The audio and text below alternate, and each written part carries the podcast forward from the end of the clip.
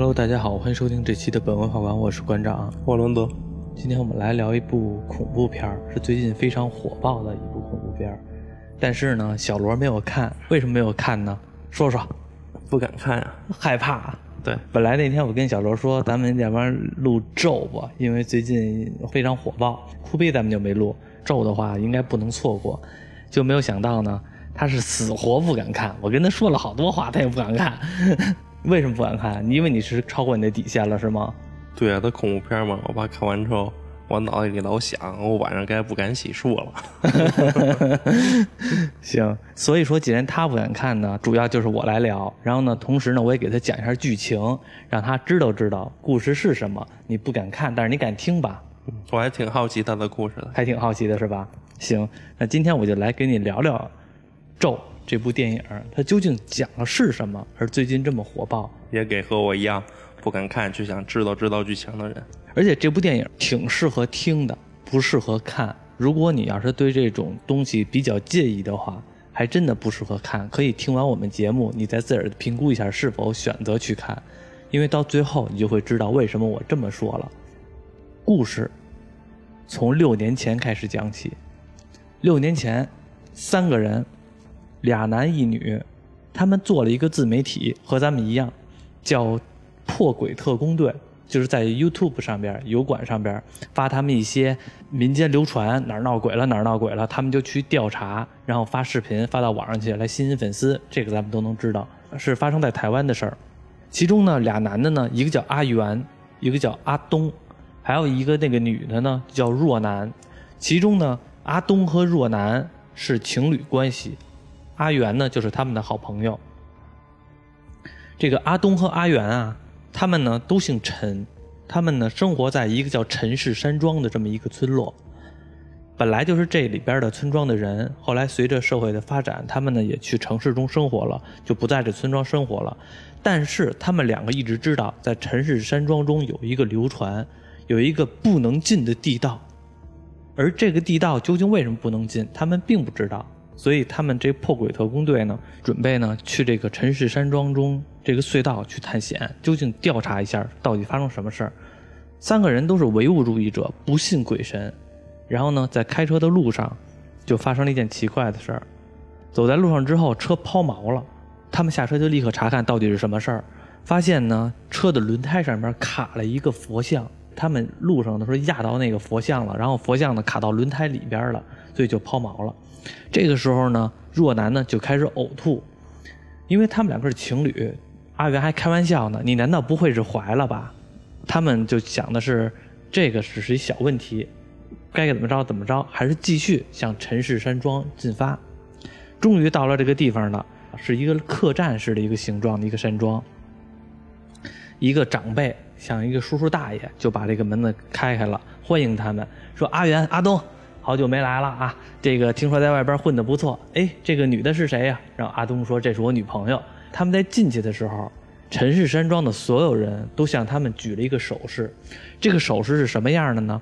大家可以想象一下，或者你拿手比一下，你的大拇哥和小拇哥互相并在一起，同时呢。两只手都是这样，大拇哥和小拇哥并到一起，这样的话，你有三个手指头是直的，两个手指是弯的，成一个圈式的形状。两个手合并到一起，手背和手背贴着，这么一个手势。他们并不知道这个手势什么意思。这个长辈就叫大爷吧，大爷跟阿东说：“阿东，说那个今天啊，这个庙里边有祭祀，不太适合让外人来。”就算你带着女朋友也不行，所以让你女朋友还是下下山吧，去走吧。你俩在这儿可以。他们并不太想，想的是都来了，就在这儿待一宿，因为毕竟的话下下山也很也很麻烦。正跟这儿说着呢，这个时候陈氏山庄里边一个老婆婆，一个阿婆，就把手伸到了车里边了，握着这个若男的手，若有所思。然后这个老婆婆就跟那个大爷悄悄的在耳边说了几句。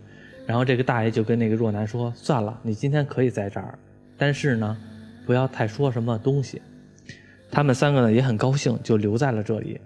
在这山庄里边走的时候，就发现山庄里边全都是男性，没有女性。唯一见到了两个女性，一个是那阿婆，另外一个是一个小女孩。他们见的时候，小女孩是光着身子，后背对着他们。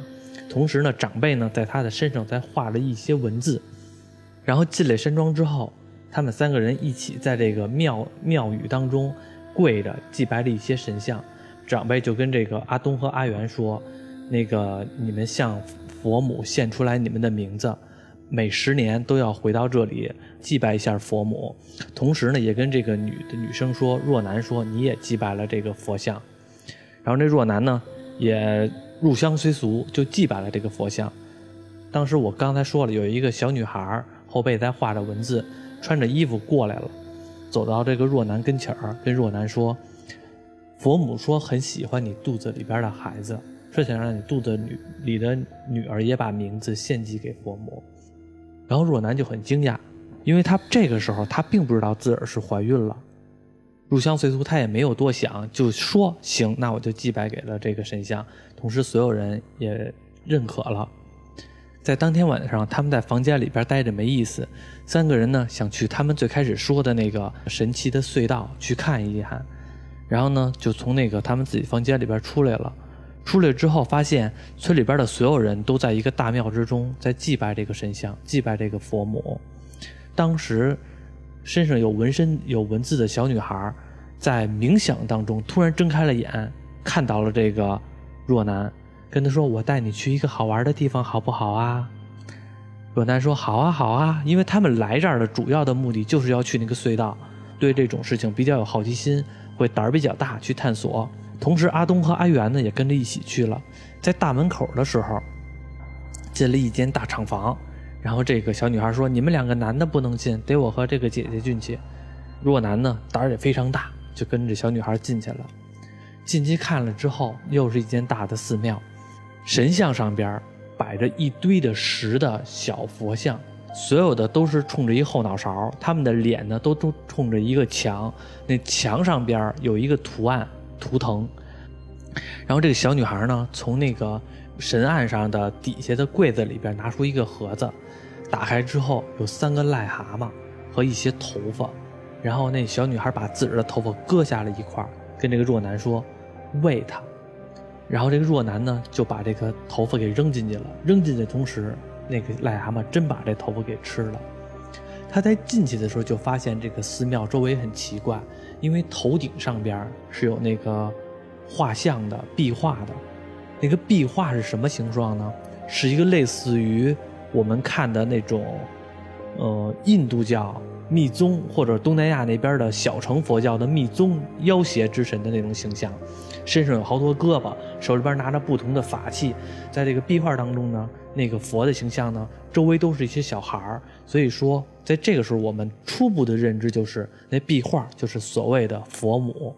当他把这个头发喂给蛤蟆之后呢，突然间听到了咕隆一声石头的声音，赶紧的抬头一看，条案当中的所有的小佛像，本来是背冲着他的，但是突然间全都扭头了。冲着这个若男在盯着他们两个，然后小女孩很害怕，直接的扶着这个若男的头，就让他磕头，嘴里边不停的念着咒语，叫火佛修一，后边的我就不念出来了，念了一个八字的咒语，不停在念。这个时候呢，家里边的其他的长辈那些男性也听到了这个动静，赶紧就过来了，把他们两个全都带走了。把这个三个孩子，就是若男、阿东和这个阿元，全都圈在了宿舍里边，不让他们出来，把门给锁上了，说你们不许出来，一直待到天亮为止，其他就不管了。但是呢，这个阿元是一个非常有理想抱负的，非常想把这自媒体这个行业给搞好，就是有困难的时候要突破困难，成为我辈的楷模。所以呢，他就在这种情况下把锁撬了，依然想去这个不可明知的隧道去看一看。其实，在这个时候，若男和阿东已经开始害怕了，说我就来你们这儿一趟，想看一下隧道。结果呢，把我的自己的孩子的名字都要奉献给这佛母，而且是他这个时候还并不知道自己是不是有孩子，其实只是有呕吐的情况。孩子是谁的呢？就是阿东的，因为他们两个是两口子，是男女朋友。随着阿元把这个门给撬开之后，他们三个人呢想去看一看那个不可名之隧道究竟在哪儿，发生了什么。在路上的时候，他们就听到这个村落中有不停的咒语的声音，因为是这个村落的其他的人在开始祭拜这个佛母。把手电关了之后，他们通过这摄像机的夜视仪，因为在路途中他们一直拿摄像机在拍这事情，相当于纪录片，是准备发到这个 YouTube 上边的。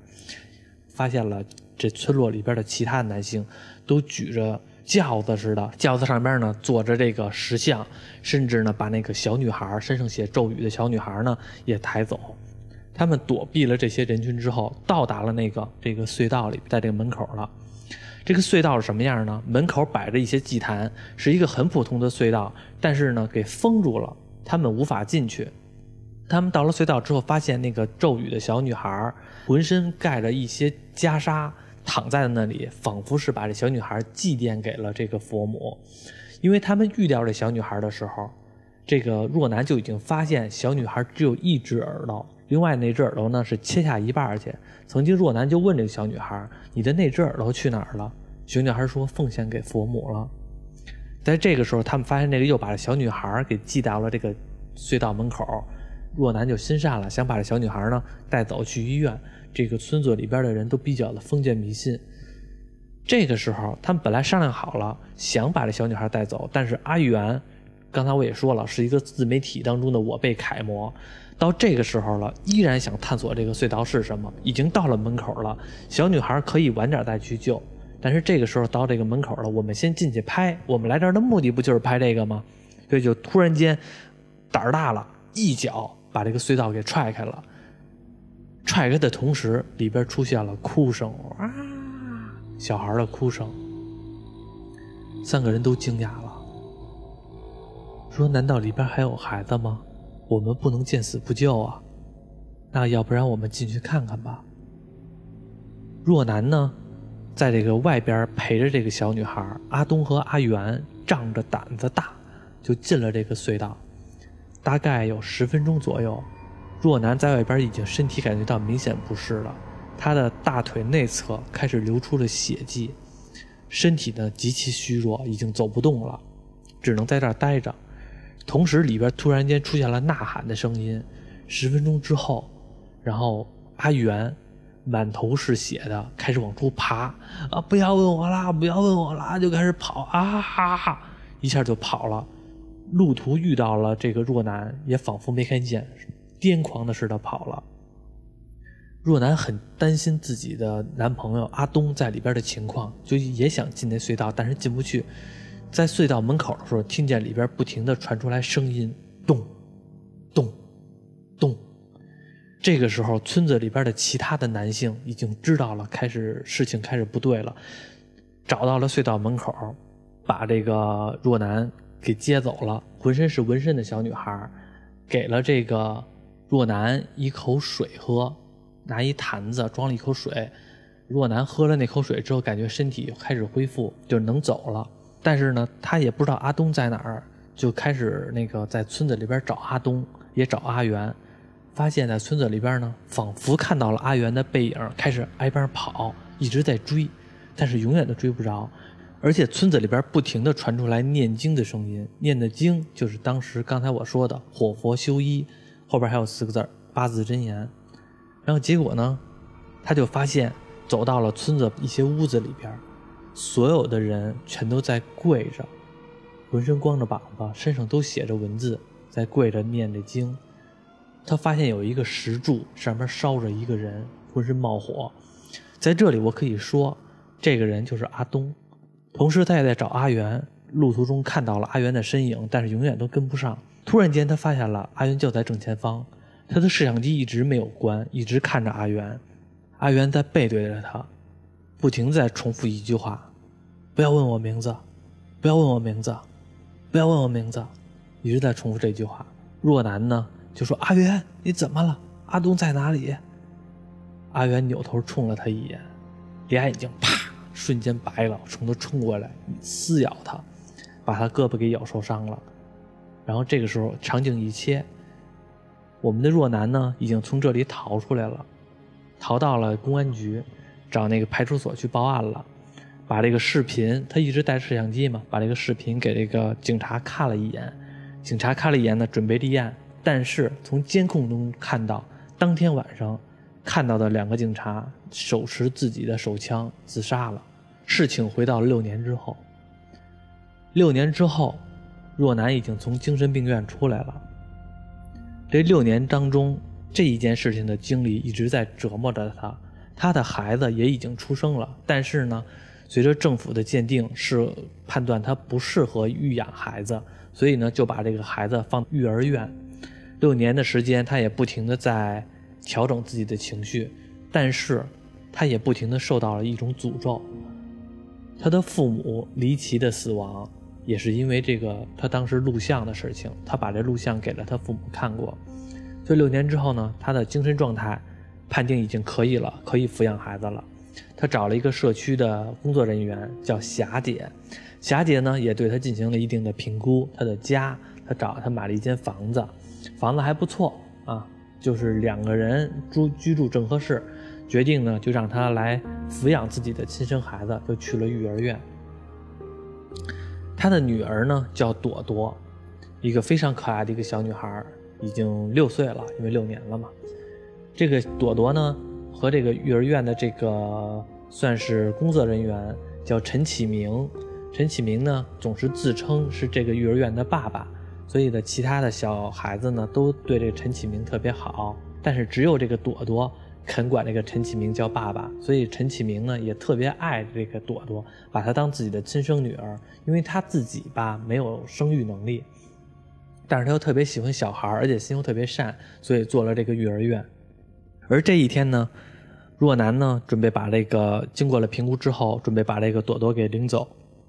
陈启明呢也很欣慰，说这个家庭终于完整了。虽然他很喜欢朵朵，但是呢，毕竟是和他自己亲生母亲在一起，所以也是很乐意的把他给送走了。若男把朵朵接回去的第一天，进了一个家，进了他自己的家，教朵朵画画啊，写字啊。写了这个朵朵的名字，告诉他：“你呢，大名叫陈乐彤，因为陈乐彤这个名字是当时他们去这个陈氏山庄的时候，阿东就给他起的。就是说，阿东还没死的时候，就说我们以后的孩子叫陈乐彤。若男也告诉了他的女儿：你的名字叫陈乐彤。朵朵也非常开心啊，陈乐彤自个说了一下。说完了之后，梆啷一声。第一天就发生了奇怪的事情。若男去隔壁听到底是什么声音，发现一个大蟑螂从外边冲进来了，把玻璃给撞碎了。同时呢，他发现冰箱被人打开了，之后看到那个酸奶已经开始流出来了，盖儿被拧开了，但是没有任何人。同时发现楼道里边的灯一闪一闪的，他就过去看看到底怎么回事儿。走到了楼道，发现楼道的灯已经不闪了，但是楼下的灯又闪了。同时呢，突然间听见电梯响，电梯梆一开门，从里边突然间出现了呐喊的声音，啊哈哈，呐喊的声音。电梯里边却没有人，他这个时候赶紧把门关上一锁，回到了这个朵朵的房间，就害怕。朵朵已经在床上躺着了，赶紧去朵朵的房间看看朵朵有没有事情，发现朵朵还在。刚发下心来，发现朵朵的屋子里边。的卫生间抽水马桶响了，但是这个房间朵朵就在这里呀，并没有人啊。他就慢慢的走到了抽水马桶那个房间，发现没有人，一退出来，发现朵朵已经不在房间里了。赶紧的看看朵朵在哪里，往床底下一看，只能看见朵朵的脚往前爬，一站起来却发现不了孩子，赶紧打开门去隔壁阳台，发现朵朵在那儿蹲着。然后朵朵站起来之后，不停的念：“陈乐彤，陈乐彤。”走到了自个儿房间里边，陈乐彤，嘣，门自己关上了。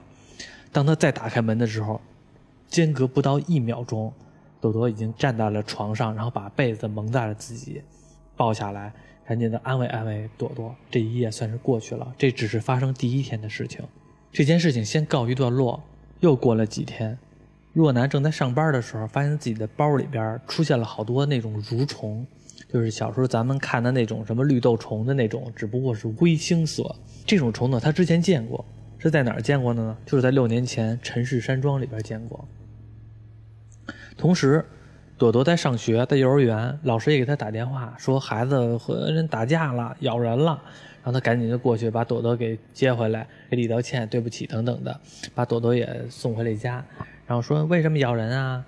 然后朵朵说因为有人说我是疯子。这个若男呢也很内疚，就是觉就是觉得自己把自己的女儿领回来之后，没想到发生这种事情。他呢也给一些朵朵买了很多玩具，也给这个幼儿园的其他的小学生买了很多玩具，因为觉得很抱歉嘛。给自己朵朵买的玩具的时候呢，也放了一些摄像头，想监控一下朵朵发生了什么事情。做完这些事之后呢，他也决定把自己现在住的这个房子呢给卖了，换一间房子。因为自己的房子遇到了这种离奇的事情，都比较害怕，所以呢也找了房产中介，准备把这个房子卖了。和房产中介约好的那一天，正聊的时候，朵朵自己走到了阁楼之上，拿着一个小板凳，自己站在小板凳之上，从那阁楼上面跳下去了。跳下来之后。大概过了三秒钟之后，他又从阳台上面爬上来了。不同的是，手里边拿着一把刀。拿着这把刀之后呢，朵朵仿佛受到了指引一般，走到了一个小阁楼里边。从门缝当中，我们能看到小阁楼里边有不停的神像。朵朵在这个房间里边一直盯着某些东西。这个时候，电视的屏幕当中会出现了一只灰色的虫子，就是当时。那个若男从包里边发现那种虫子，一直在那儿盯着这个房间里边。从房间里边传来一个声音，是朵朵的声音：“火佛修一！”大喊了一声。若男也听到了这个声音，赶紧就来到了这个房间里边，把朵朵给抱起来了。朵朵在这房间里边干嘛呢？他在看那个 DV，在看那个录像，就是六年前若男和阿东、阿元拍的那个录像。鉴于这个若男的这种精神状况，所以呢，政府决定暂时性的收回他的抚养权，也是受人举报的。刚才我说过，这个幼稚园的这个算是义工，这个负责人叫谢启明，他呢也准备来接朵朵，但是这个若男呢并不想把朵朵给放回这幼稚园，还是想自己抚养，所以呢，他准备带这个朵朵跑。路途中呢，他是在收拾东西的时候，谢启明来了，发现朵朵在这个汽车里边，所以他就直接呢进汽车里边，就和这朵朵聊天说：“朵朵，你喜不喜欢这个妈妈呀？”然后那朵朵说：“喜欢。”说：“但是你难道不觉得这个妈妈有点神经质吗？”说：“但是她也是我妈妈呀。”谢启明其实非常喜欢朵朵这个小孩，但是他也非常尊重朵朵这个意愿。从他和朵朵聊天的话语当中呢，他也选择了放弃，就是不把这朵朵接回去了。这个时候，这个若男也从家里边收拾东西出来了，发现了谢启明在车里边，很担心谢启明带朵朵走，就不停的拍窗户。谢启明呢也心软了，就直接说上车，带你走吧，就带他走了。在路上呢，若男呢把这事情的经过也简单的跟这谢启明说了一下。同时，这个若男还跟这个谢启明说：“说我之前找心理医生过，我把我的视频也给心理医生看过。心理医生呢说信则有，不信则无，等等的。就他把那个 DV 除了自己看过，还给过一个心理医生看过。因为那心理医生来评估他是否能有条件抚养这个孩子。所以呢，他们有一个方法，就是知道呢，在这个附近呢有一个神庙，那个神庙里边有一个阿青师和阿青嫂。”比较了解这种民俗类的，有点像这种，呃，神婆的职业。他们想去拜访一下这个神婆，看看怎么能化解这个诅咒。谢启明因为把朵朵当做自己的亲生女儿一样的看待，所以这种事情他肯定当仁不让的，也决定来帮助这个若男解除这个诅咒。所以呢，他也就开车去这个准备去这阿青师这里。在路上当中呢，因为天比较黑。一直开开开，结果呢，他开在路上看到了一个火盆儿，又看到了一个电线杆儿。电线杆上边呢是一个白色的东西，仿佛是一个人。又继续往前开，看到了一个自行车停在路边这个时候，若男跟那个谢启明说：“你看到刚才电线杆上边挂的是什么呀？”谢启明没有回答，其实他也看到了，但是他假装没看到，心里边默念什么都没有，什么都没有，继续往前开。开头又看到了一个火盆一个电线杆电线杆上挂了一个白色的东西，仿佛是一个人。还假装没看见，又继续往前开，又看到了一个火盆一个电线杆上面还挂了一个仿佛人一样的东西。这个时候他知道，已经不是自己的幻觉了，已经不能无视了。他遇到了鬼打墙，他已经开始想倒车了，倒车，倒车，倒车，刚倒了不到十米，车已经倒不了，停止了，抛锚了。从车的周围开始出现咚咚咚敲车的声音，车的那个广播开始出现了声音，说新闻开始播报，在某某某地区发现了一个心理医师上吊自杀，家里边的煤气罐爆炸了。这个心理医师就是当时给若男评估心理状态的那个医生。若男把那个 DV 给那个心理医师也看过，所以证明那个心理医师也死了。而当时看到的那个。电线杆上白色这吊着那个东西，其实后来导演有解释，那个就是心理医师。他们两个很害怕，包括朵朵也在车里边，他们三个人都很害怕。若男就开始不停的念咒语：“火佛修一，火佛修一，火佛修一，火佛修一。”然后那个随着声音开始慢慢的减弱，车也照样能发动了。他们就到达了这个阿青师的那个地方，那个神庙。阿青师用一定的咒语跳一下大神儿啊，拿一些符咒把这个 DV 给封起来了，同时自个儿吃了一片叶子，也给朵朵吃了一片叶子，跟这个若男说：七天七夜不能给你的孩子吃任何东西，也不能喝任何的水。这个若男就很担心的，但是你说你怎么瞧病？但是七天七夜不给孩子吃东西，不给喝水的话，这个孩子身体也受不了啊。阿青师说不行，只能这样做。如果你要不这样做的话，那这个我没法帮你了，因为我现在等于和这个朵朵是走到了一条战线上。如果你要是不按照我的要求来做的话，对朵朵发生的事情也会反噬到我自己的身上。若男呢，也是没病，也是病急乱投医，也是认可了这件事情了。也就是说，他答应了阿青师，七天七夜不给朵朵吃任何东西，不给朵朵喝任何东西。第二天呢，他为了让朵朵心情开朗一点，就带朵朵去海边去玩了。但是没有想到，当天晚上朵朵就发烧了。发烧了之后呢，他赶紧就带朵朵去医院，想打一些退烧针之类的。大夫说了，这孩子没吃东西，现在打退烧针会有很强的副作用。你要带孩子吃完东西之后，才在我这儿来给我打针，我才能给他治病。若男也没办法，就把这孩子就给接回去了。从网上看视频，自己。给这个孩子输液、扎葡萄糖等等的这种方式，但是没有想到呢，扎了一会儿葡萄糖，发现给他的那个葡萄糖溶液已经变了，不再是那种透明的溶液了，而是泥水。然后他赶紧给拔了。这个时候朵朵已经很饿了，身体已经很虚弱了。这个时间才是第三天，然后他实在心疼，就去小卖部买了一个凤梨罐头，给了他吃了点凤梨。没想到，吃完凤梨之后，问题更严重了。朵朵的身体开始褶皱，胳膊呀、后背呀都开始出现了糜烂的情况，都有孔洞，开始往出流血，就仿佛是中蛊了一样。然后他已经意识到自己做的不对，赶紧跟朵朵说：“咱们把凤梨吐了好不好？”就开始催吐。吐完了之后，凤梨并没有退吐出来，只是把那个。当时阿青师给他吃那个叶子给吐出来了，同时叶子上面还有一个毛毛虫，就是当时我们前面一直强调那种蠕虫。这个他已经知道他犯了错了，就赶紧带着朵朵去那个阿青师那儿看看到底怎么回事就是再去找阿青师帮忙。结果到了之后，发现黑不隆登的没人，发现阿青师已经倒在了他的庙宇之中。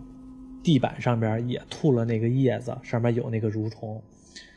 同时，阿青师的师妹阿青嫂在这个背对着他，手呢在挠自个儿的头皮，从头皮当中开始往出漾血，说：“你是不是给孩子吃东西了？你害了我的师哥。”跟这个朵朵说：“朵朵呀，阿婆咖喱贡，就是阿婆跟你讲，我咖喱贡，当初你出生的时候，你妈妈是要把你献给神明的哟。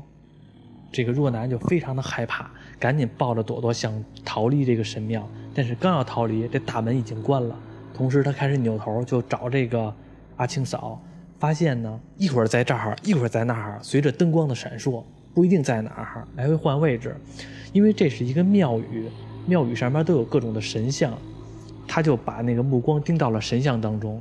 本来正对着他的神像，突然之间，所有的神像全都背对着他。自己的扭头了，神像已经放弃他了，不看他了，假装没看见。神像是大善人，见不得穷人，全都给轰走了，只能看不见他。这个阿青嫂背对着他，就开始头就开始扭过来了，脸冲着他，脸色惨白，像僵尸一样冲他冲过来了。冲过来之后，把他扑倒了之后，又找不着了。他再一回过神来，发现朵朵已经飞到了天花板上。瞬间从天花板上掉下来了，摔了一个下半身骨折，大脑萎缩。他赶紧带着孩子又去医院照核磁，发现那个下半身已经骨折了。在朵朵住院的时候，这个谢启明拿这个录像机，也要帮朵朵做一些事情，所以谢启明呢就拿这录像机呢去调研调查了一下，同时他也看了这个录像了。他也录了一些 DV，不停地发给这个若男，说我已经看了录像了。我发现呢，这个 DV 里边的那些展示的文字，就是当时他们去陈家山庄拍的那个 DV 里边展示的文字呢，就是现在呢能知道这种语言的只有一个人，是在云南的一个高僧，他准备去那云南的高僧那儿来询问一下，究竟到底是怎么回事儿，活佛修一这个咒语究竟是什么是什么事情。去的时候不停的在给这个若男，就是会录一些视频给这个若男发过来，同时他的身体状况随着他录视频的时间也会发现越来越变化，比如说他开始流鼻血，他开始的牙齿开始掉了，同时牙龈牙的根部已经开始黑色，开始糜烂，眼眶开始泛黑，最后的最后的一个视频是他遇到了云南的那个高僧，也向云南高僧请教了那个视频。他把那个视频跟那个云南高僧说的话也给发，也发给了若男。但若男，但是我们这个时候并没有看到这个咒语究竟是什么意思。谢启明在最后一个视频说着说着的时候，突然间愣了，眼睛不停地盯着天花板，说了一句“谢启明”。说完了他自己名字之后，拿脑袋撞键盘，当当当，自儿把自儿撞死了。若男看到这种情况很害怕，他也已经知道了发生什么事情。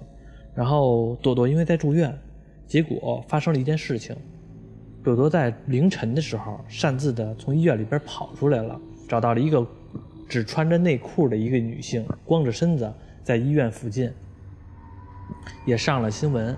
这个女性是谁呢？就是当时他们去陈氏山庄里边，浑身开始有纹身那小女孩，因为长大了嘛。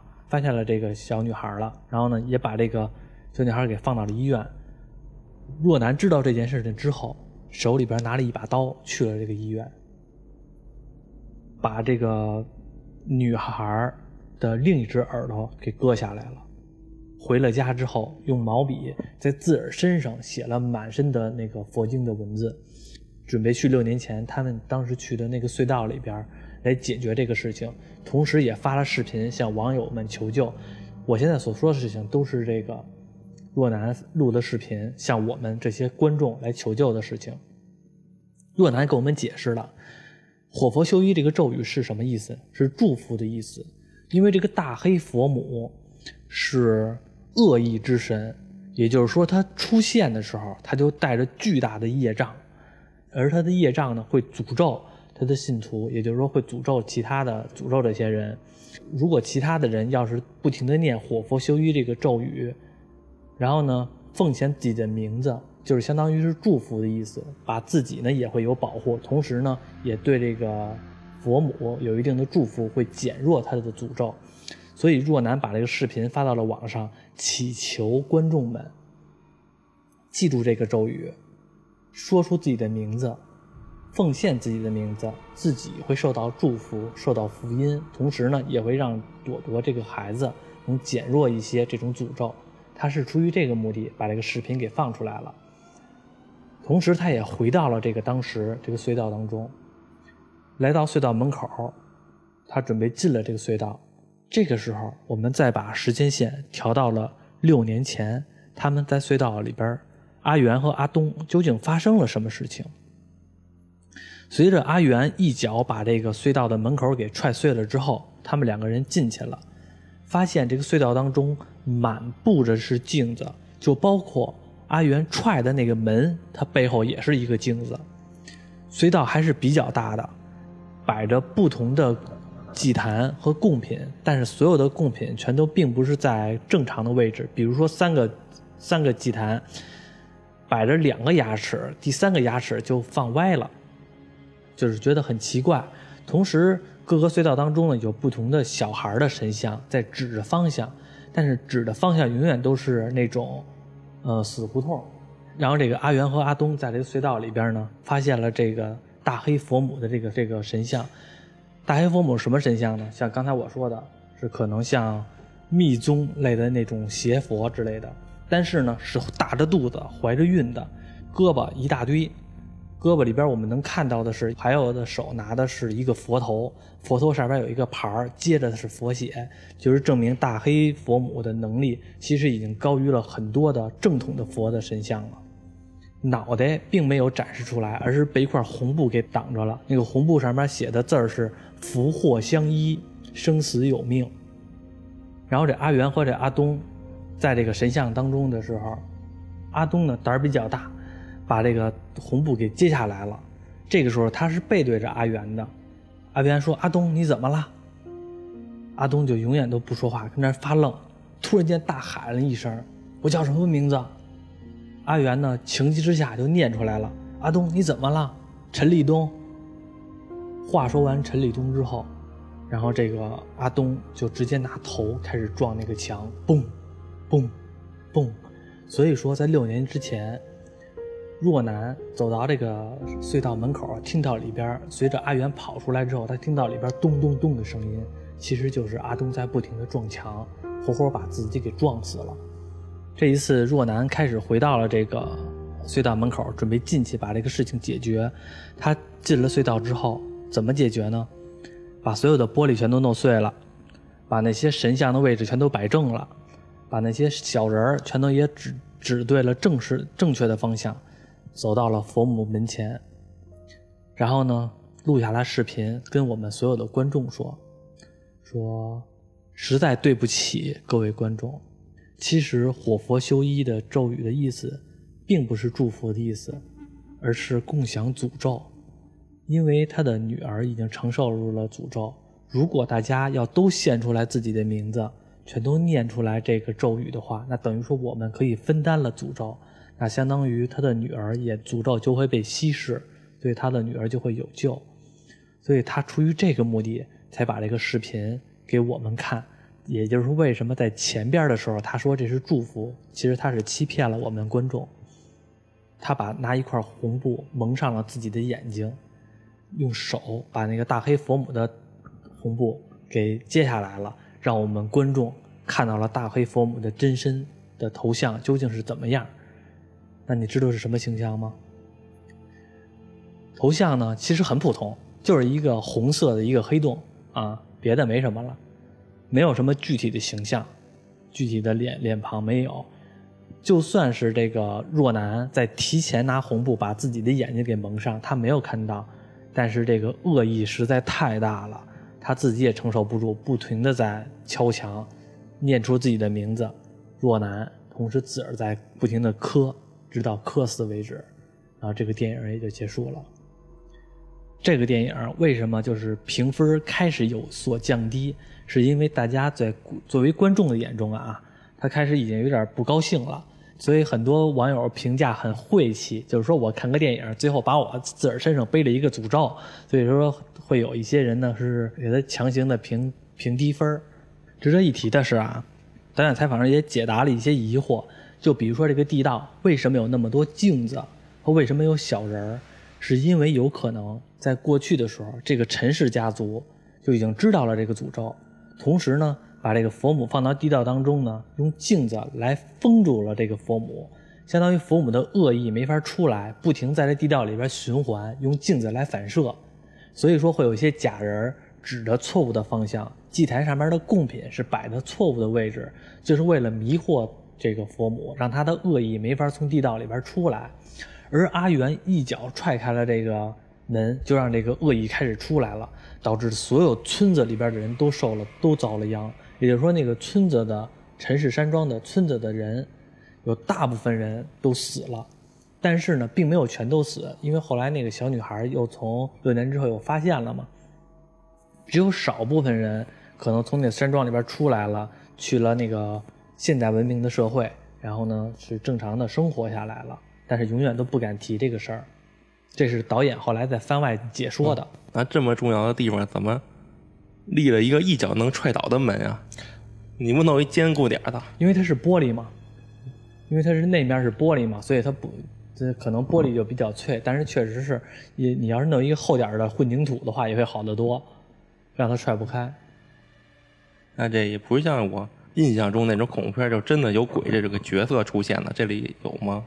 这里边我觉得最害怕的镜头啊，最恐怖的镜头就是那个若男带这个小女孩去阿青师那里，发现阿青师已经死亡，只剩他妹妹，尤其是阿青嫂说那句话：“小朋友，我咖喱贡了，你的母亲当初在你还没出生的时候是要把你献给神明的。”那那阵的时候最害怕了，因为那阵的时候那氛围感拿捏的非常好。而且是那个佛像开始转头的时候特别明显。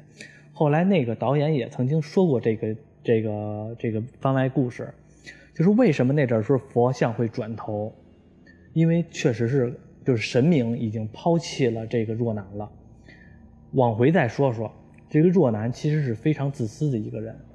刚才我不是说吗？那个谢启明去那云南高僧那儿，然后说谢启明把那视频发给了这个谁？